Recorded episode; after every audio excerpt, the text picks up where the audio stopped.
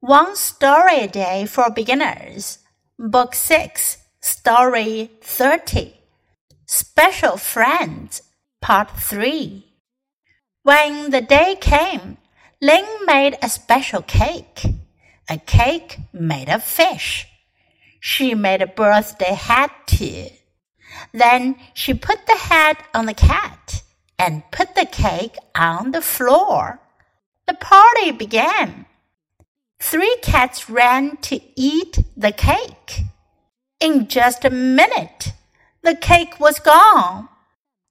How about the hat? The cat hated the hat, said Ling.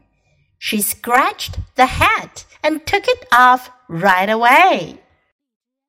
今天的故事是 Special Friends 特别的朋友 Part Three 第三个部分了。When the day came， 当哪一天来临，哪一天呢？就是之前说的要给猫儿们举办一个 birthday party 的那一天。Lin made a special cake，林恩做了一个特别的蛋糕，a cake made of fish，用鱼做成的蛋糕。She made a birthday hat too，她还做了一顶生日帽。Then she put the hat on the cat，然后她把帽子给猫戴上了，and put the cake on the floor，把蛋糕放在地板上。The party began，派对开始了。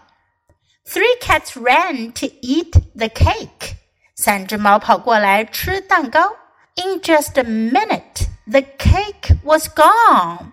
一分钟时间不到，蛋糕就没了。How about the hat？帽子怎么样了呢 ？the cat hated the hat," said Ling. 林说：“猫不喜欢帽子。”